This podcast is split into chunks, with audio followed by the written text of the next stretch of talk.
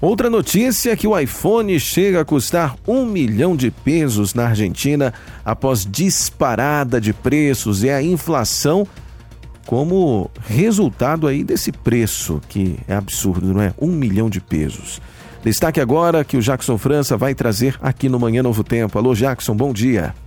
Bom dia, Júnior. Bom dia também para você, amigo ouvinte. A crise econômica e social na Argentina tem feito os preços dispararem no país e não foi diferente com os telefones celulares.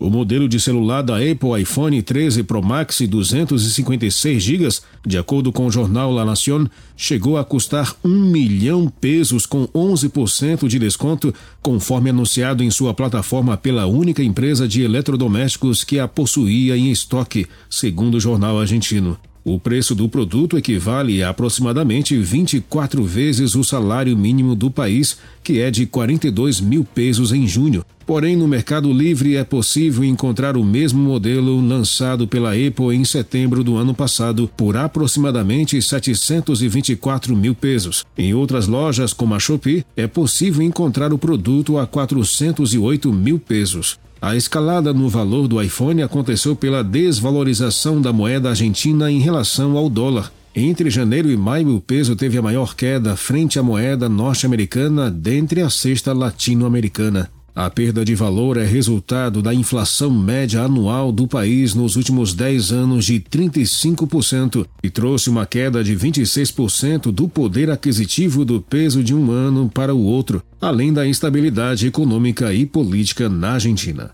É notícia, a Novo Tempo informa. Com informações internacionais, Jackson França para o programa Manhã Novo Tempo.